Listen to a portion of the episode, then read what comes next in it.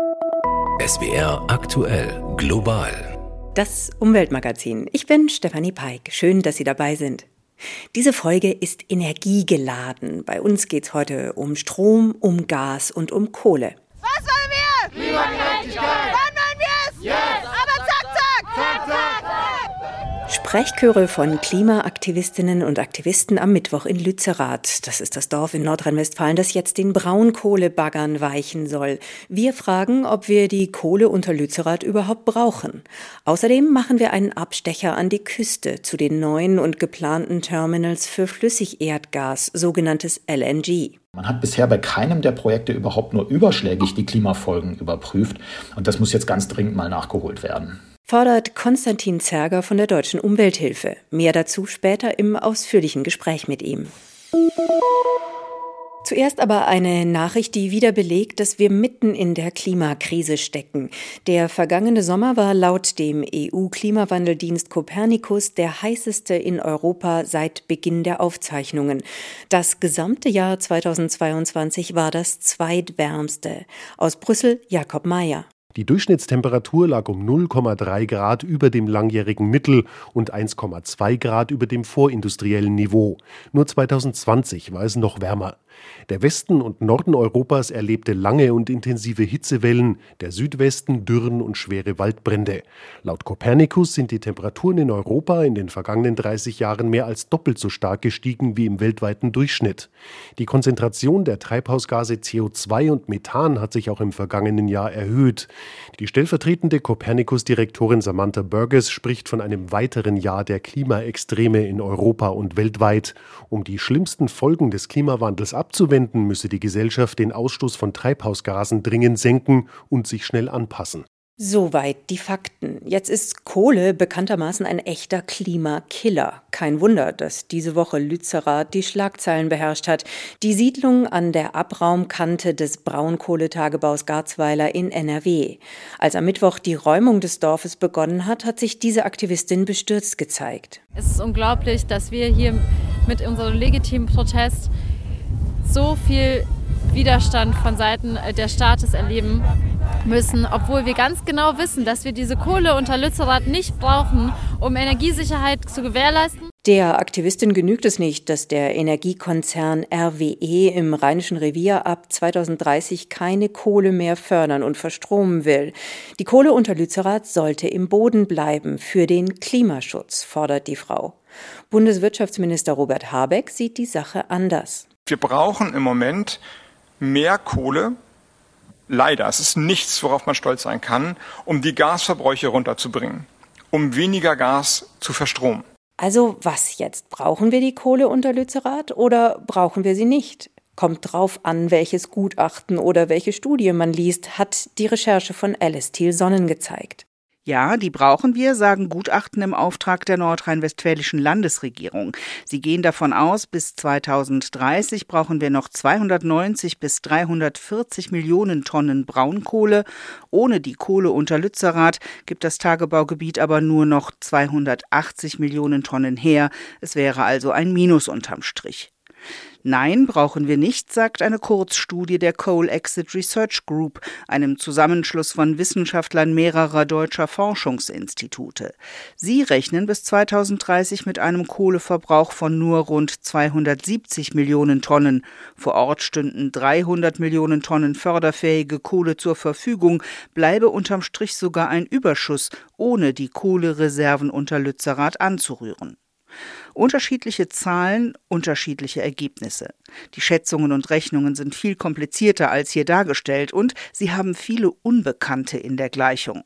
Mit wie viel Power laufen die Kohlekraftwerke noch bis zum Ausstieg 2030? Wie stark wird unser Stromverbrauch bis dahin ansteigen durch die vielen Elektroautos und Wärmepumpen? Wie schnell wird der Ausbau erneuerbarer Energien künftig laufen? Unterschiedliche Antworten, unterschiedliche Schätzungen. Bei der Kohle unter Lützerath geht es auch nicht mehr nur um die Frage von Versorgungssicherheit in puncto Energie. Es geht inzwischen auch um Standsicherheit. Die steilen Abbauwände sind inzwischen schon so dicht an das Dorf rangerückt, selbst wenn die Kohle unter Lützerath erhalten bliebe, sagen Geologen, wäre die Siedlung wahrscheinlich nicht mehr langzeitstabil. Der Braunkohletagebau hat in Deutschland eine lange Tradition. Schon im 18. Jahrhundert wurde bei uns Braunkohle abgebaut. Heute gibt's in Ostdeutschland noch sieben Tagebaue. Im Westen, im sogenannten Rheinischen Revier in NRW, sind noch die drei Kohlegruben Inden, Hambach und Garzweiler in Betrieb. Sie sollen bis 2030 stillgelegt werden. Aber was wird eigentlich aus den Tagebauen, wenn die Monsterbagger weg sind? Spoiler, auch dann gibt's Probleme. Martin Thiel weiß welche. Von den neun Tagebaugebieten im Rheinischen Kohlerevier sind heute bereits fünf rekultiviert. Die ehemaligen Gruben sind wieder aufgefüllt, mit dem Schutt der aktiven Gruben und dem Müll der umliegenden Städte.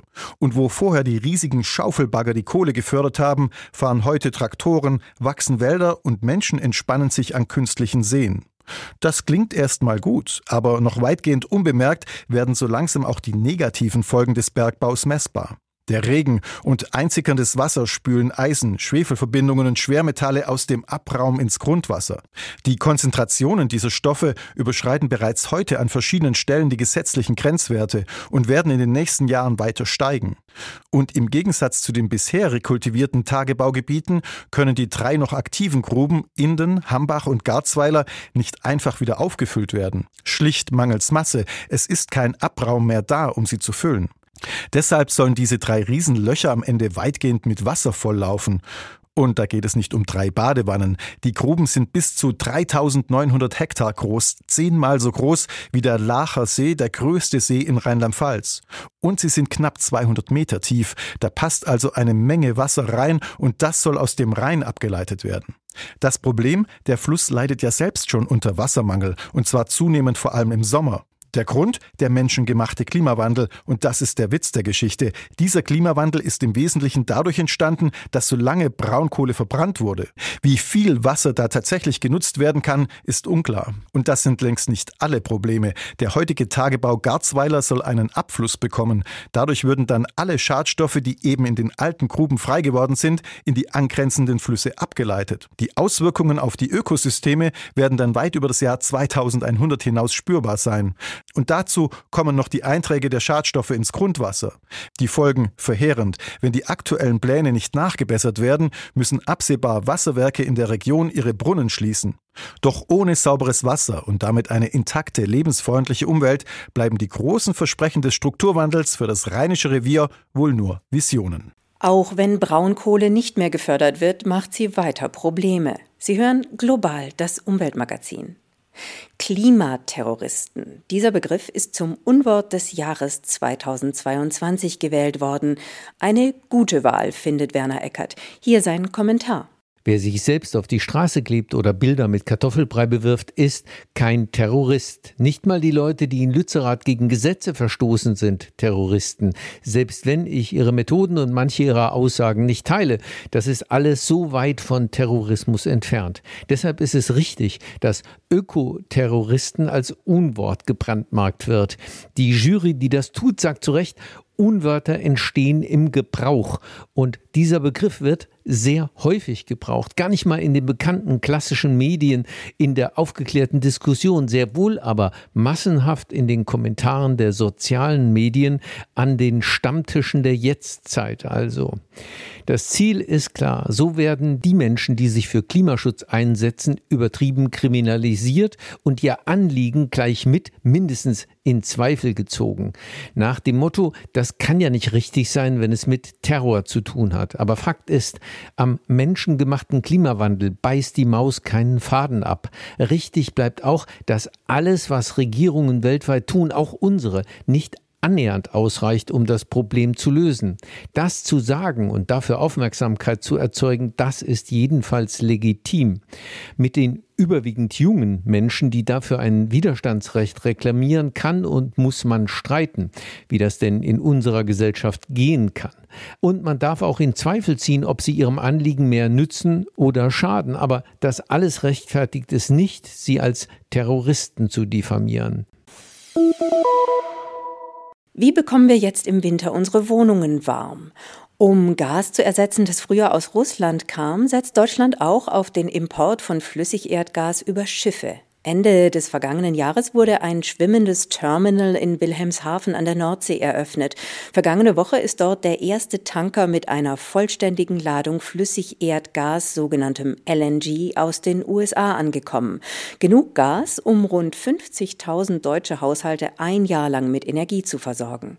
Auch in Lubmin an der Ostsee wird nun ein Terminal für Flüssigerdgas offiziell eingeweiht. Weitere Terminals an der Küste sind geplant. Aber was ist Flüssigerdgas überhaupt und wozu genau braucht man die Terminals? Ingo Fischer erklärt's. Die englische Abkürzung LNG steht für Liquefied Natural Gas. Das heißt verflüssigtes Erdgas. Erdgas, wie es aus dem Boden kommt, wird zunächst gereinigt, bis es fast nur noch aus Methan besteht. Um es zu verflüssigen, wird das Gas anschließend runtergekühlt auf minus 162 Grad Celsius und es braucht dann viel weniger Platz. In flüssiger Form ist das Volumen 600 mal kleiner als im gasförmigen Zustand. Der große Vorteil, man braucht für den Ferntransport keine Pipelines, sondern kann das Gas auf Schiffen oder auch per Güterverkehr relativ flexibel um den Globus transportieren. Der große Nachteil, das Verflüssigen ist selbst ziemlich energieaufwendig. Es verbraucht bis zu einem Viertel der Energie, die im Gas eigentlich drinsteckt. Deshalb lohnt sich die Verflüssigung nur dort, wo Pipelines und Gasleitungen nicht in Frage kommen oder wo das Gas über mehrere tausend Kilometer transportiert werden muss. Tankschiffe, die mit Flüssigerdgas beladen sind, können an sogenannten LNG-Terminals anlegen. Herzstück schwimmender Terminals sind Spezialschiffe. In der Branche werden sie Floating Storage and Regasification Unit, kurz FSRU genannt. Das Flüssigerdgas wird dort mit Hilfe von Meerwasser aufgewärmt und so wieder in seinen gasförmigen Zustand umgewandelt. Anschließend kann es in das Gasnetz an Land eingespeist werden. Nach NDR-Recherchen sollen möglichst bis Ende 2023 insgesamt sechs schwimmende Terminals an Deutschlands Küsten entstehen, fünf staatliche und ein privates. Nach geleakten internen Unterlagen aus dem Bundeswirtschaftsministerium sind weitere geplant, später auch an Land, die dann schwimmende Terminals ersetzen sollen. Kritik kommt unter anderem von der deutschen Umwelthilfe. Sie spricht von geplanten Überkapazitäten, die den Klimazielen im Weg stehen. Sie moniert, dass Deutschland auch Gas aus den USA importiert, das mit Hilfe der umstrittenen Fracking-Methode gewonnen wurde, und sie wendet sich gegen den aktuellen Terminalbetrieb in Wilhelmshaven und die Reinigung von Wasserrohren mit Chlor. Das gefährde die Pflanzen- und Tierwelt im Nationalpark Wattenmeer. Das wollte ich genauer wissen. Vorab habe ich übers Internet mit Konstantin Zerger gesprochen. Er ist Bereichsleiter Energie- und Klimaschutz bei der Deutschen Umwelthilfe. Global das Gespräch. Herr Zerger, frieren Sie gern? Nein, ich möchte auch nicht frieren. Und das Gute ist, wir müssen auch gar nicht frieren. Wir haben ausreichend Kapazitäten, um Gas zu importieren. Und auch die Bundesnetzagentur hat gerade erst klargestellt, dass in diesem Winter nicht mehr mit einer Mangellage zu rechnen ist. Das gibt uns jetzt etwas Zeit. Wir müssen jetzt eine Denkpause einlegen, meinen wir von der Deutschen Umwelthilfe, um unnötige Überkapazitäten bei den LNG-Terminals zu vermeiden, die dann verheerende Klimafolgen haben würden. Wie kommen Sie denn darauf, dass die LNG-Pläne der Bundesregierung überdimensioniert sind? Stand heute sollen bis zu elf Terminals gebaut werden. Und wir sehen gar nicht den Bedarf dafür. Wenn wir auf die Zahlen schauen, dann ist es so, dass unser Gassystem erstaunlich robust ist. Das ist jetzt etwas, was wir lernen in diesem Winter. Und auch wenn wir auf unsere Nachbarländer blicken, in denen es ja schon LNG-Terminals gibt, dann sehen wir, dass es da sehr große Kapazitäten gibt, die uns zur Verfügung gestellt werden können. Und deshalb ist unsere Schlussfolgerung, wir sollten wirklich nur das tun, was wir brauchen für Energiesicherheit. Das heißt, Überkapazitäten vermeiden, auch die Genehmigung von Terminals befristen und dann eben aufpassen, dass das Ganze damit im Einklang mit den Klimazielen bleibt. Warum glauben Sie denn, dass die geplanten Flüssigerdgasterminals den Klimazielen im Weg stehen? Na, wir reden hier ja über zusätzliche Anlagen und man, muss sich das wirklich vor Augen führen. Das sind äh, immense fossile Projekte, die eben eine neue Gaslieferung hier bei uns möglich machen. Natürlich ersetzen die alte Gaslieferungen, aber sie kommen eben aus neuen Herkunftsländern. Und dort geht es, Stichwort Senegal als ein Beispiel, auch um neue Gasförderung. Und das ist klimapolitisch ganz verheerend. Die Internationale Energieagentur ist da ganz klar, die sagt, wir dürfen keine neuen Gas- und Ölfelder entwickeln. Ansonsten werden wir so viel Kohlenstoff aus dem Boden holen, dass das 1,5 Grad Ziel unerreichbar wird für uns. Aber Sie würden zugestehen, einige wenige LNG-Terminals brauchen wir schon. Ja, ich glaube, wir müssen jetzt auch diesen Winter nochmal abwarten und schauen, wie das mit den Importkapazitäten ist, auch jetzt bei dann ja vielleicht niedrigeren Temperaturen.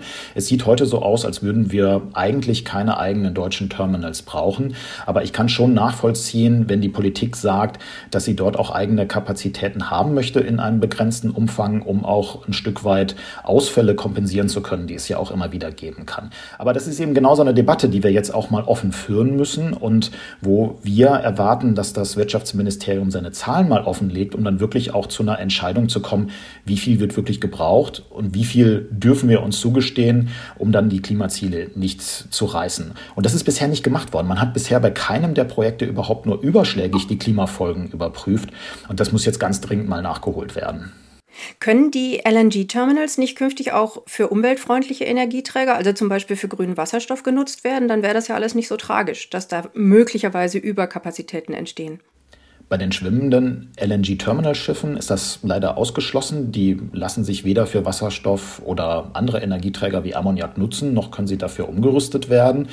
Bei landgebundenen Anlagen kann das anders sein, aber man muss da auch sagen, das hat man bisher weltweit noch nicht ausprobiert. Das scheint technisch möglich, dann LNG-Terminals für Ammoniak weiter zu nutzen. Für Wasserstoff ist es wohl sehr, sehr schwierig, aber es ist eben mit großen Unsicherheiten verbunden. Und wenn man anfängt, so darüber nachzudenken, dann wäre unsere Empfehlung an der Stelle, gar nicht erst den Umweg über LNG zu gehen, sondern dann gleich die Anlagen zu bauen, die wir dann später auch für den Import von Erneuerbaren benötigen werden. Sie hören global das Umweltmagazin, das Gespräch mit Konstantin Zerger von der Deutschen Umwelthilfe DUH. Die möglichen Überkapazitäten sind nicht die einzige Sorge der DUH. Herr Zerger, Sie kritisieren, dass Deutschland jetzt direkt Gas aus den USA bezieht. Gas, das mit der umstrittenen Fracking-Methode gewonnen sein könnte. Dabei heißt es ja, Fracking sei heutzutage viel sicherer als früher. Also wo liegt das Problem? Also Fracking ist einfach die umwelt- und klimaschädlichste Methode, um Gas zu fördern. Ich bin im vergangenen Herbst selber in den USA gewesen und habe es mir dort angeschaut. Und es ist wirklich ein verheerender Prozess, der eine verwüstete Landschaft hinterlässt.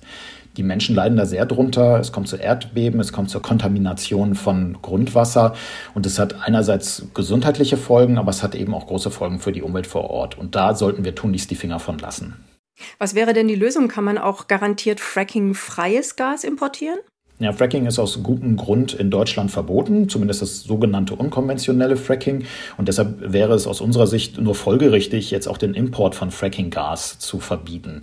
Da sollten wir an beiden Stellen mit gleicherlei Maß messen. Wir haben ja die Möglichkeit, auch über Pipeline, jetzt ganz jenseits von LNG, auch an Gas zu kommen. Wir haben Norwegen als unseren wichtigsten Partner und das sollte immer unsere Priorität sein, zumal LNG die Verflüssigung von Erdgas, der Transport der Schiff ohnehin ein sehr energieaufwendiger Prozess ist. Und deshalb ist es aus umwelt- und klimapolitischer Perspektive, wenn man schon auf Erdgas setzt, eigentlich immer besser, dann eben Pipeline-Gas von den Nachbarn zu nutzen. In Wilhelmshaven haben Umweltschützer ja protestiert, weil auf der Höck Esperanza, dem Spezialschiff dort, Chlor eingesetzt wird, um die Meerwasserrohre freizuhalten, zum Beispiel von Seepocken oder Algen. Das Chlor sei eine Gefahr fürs Wattenmeer. Der Betreiber Juniper aber erklärt, dass die Rohre nur mit Chlor gereinigt werden, das ohnehin im Meerwasser vorkommt. Am Ende sei nicht mehr Chlor im Meer als vorher. Was würden Sie in einem Chemiekurs für Einsteiger dazu sagen? Also das ist falsch. Es wird Chlor erzeugt aus dem Meerwasser, das wird zusätzlich eingeleitet. Und die Hyg Esperanza ist da wirklich eine Dreckschleuder. Und sie kommt übrigens auch von der Resterampe, weil dieses Schiff eigentlich für einen Standort in Australien vorgesehen war, da keine Umweltgenehmigung bekommen hat, gerade aufgrund dieser geplanten Einleitung von Chlor. Die ist jetzt in Wilhelmshaven, hat da einen fetten Umweltrabatt bekommen und das gleich neben dem Nationalpark Wattenmeer. Das ist aus unserer Sicht völlig inakzeptabel und da werden wir auch weiter rechtlich dagegen vorgehen. Es geht ja auch umweltfreundlicher, sagen Sie, ne? Es gibt sehr gute Alternativen, mit denen man dann auf Chlor als Biozid verzichten kann. Und das ist eine mechanische Reinigung, die möglich ist. Es gibt auch die Möglichkeit, mit Ultraschall die Anlagen zu behandeln, äh, so dass es gar nicht erst zu einem Bewuchs mit Muscheln und Seepocken kommt. Und äh, was man dort in Wilhelmshaven macht, ist einfach nicht Stand der Technik. Und da ist unsere dringende Aufforderung an Juniper und auch an die Landesbehörden, da so schnell wie möglich dieses Schiff nachzurüsten. Das war Konstantin Zerger von der Deutschen Umwelthilfe DUH über die verschiedenen Umweltprobleme, die beim Import von Flüssigerdgas entstehen können. Gegen die Betriebsgenehmigung des schwimmenden Terminalschiffs in Wilhelmshaven hat die DUH diese Woche Widerspruch eingelegt, genauso wie gegen die wasserrechtliche Erlaubnis, Chlor ins Meer einzuleiten. Wir haben über Kohle gesprochen, über Gas. Jetzt geht's um unseren Stromverbrauch. Der sollte in Zukunft möglichst gut zur Stromerzeugung aus Erneuerbaren passen. Die Idee dahinter, Strom am besten dann verbrauchen, wenn Windräder oder Solaranlagen gerade viel Strom liefern. Dabei können sogenannte Smart Meter helfen, intelligente Strommessgeräte. Sie können den eigenen Verbrauch und die Stromkosten transparenter machen. Solche Smart Meter sollen in Deutschland Pflicht werden. Bis spätestens 2032 sollen sollen die Geräte flächendeckend zum Einsatz kommen. Einen entsprechenden Gesetzentwurf hat das Bundeskabinett gerade verabschiedet. Mehr dazu von Christopher Jänert. Sogenannte intelligente Stromzähler sind an sich nicht neu. Der Nutzen ist aber bisher eher gering und deshalb sind sie auch kaum verbreitet, sagt Detlef Fischer vom Verband der bayerischen Energie- und Wasserwirtschaft. Es gibt für den normalen Kunden überhaupt keinen Grund. Man ähm, kann im Prinzip nicht steuern. Es gibt kaum ähm, dynamische Tarife. Das alles soll sich aber ändern. Die dynamischen Tarife sollen bis 2025 angeboten werden. Das heißt, wenn viel Strom auf dem Markt ist, soll der auch günstiger an die Verbraucher verkauft werden. Wenn wenig da ist, dann teurer.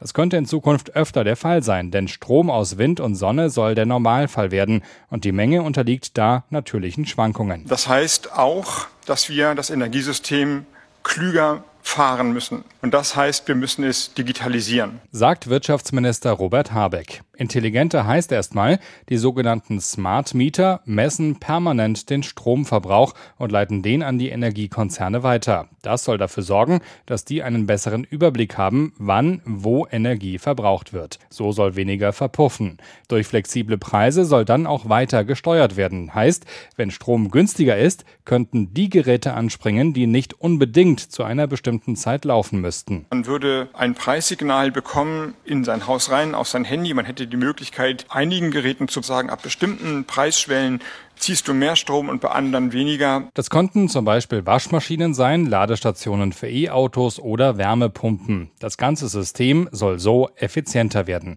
Klingt soweit positiv, aber es gibt auch Kritik.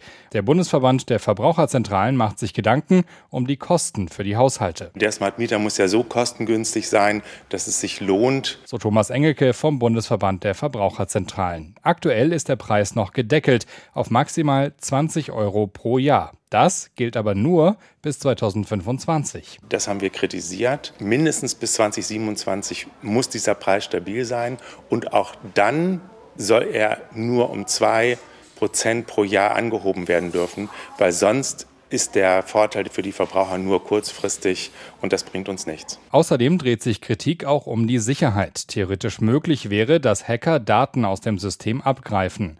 Datenschützer machen sich außerdem Sorgen, dass Verbraucher noch durchsichtiger werden als sowieso schon. Wirtschaftsminister Habeck sieht darin aber kein Problem. Durch differenzierte Vorschriften ist noch einmal klargestellt worden, welche Daten übermittelt werden dürfen und vor allem, dass sie anonymisiert und gelöscht werden müssen. Das Gesetz ist jetzt so vom Kabinett beschlossen worden. Wenn auch der Bundestag noch sein Okay dazu gibt, werden die sogenannten Smart Meter zur Pflicht, und zwar ab 2032. Für Haushalte, die sehr viel Strom verbrauchen, schon zwei Jahre früher. Mit dieser Aussicht auf einen hoffentlich umweltfreundlicheren Stromverbrauch endet diese Folge von Global. Ich bin Stefanie Peik. Tschüss, machen Sie es gut.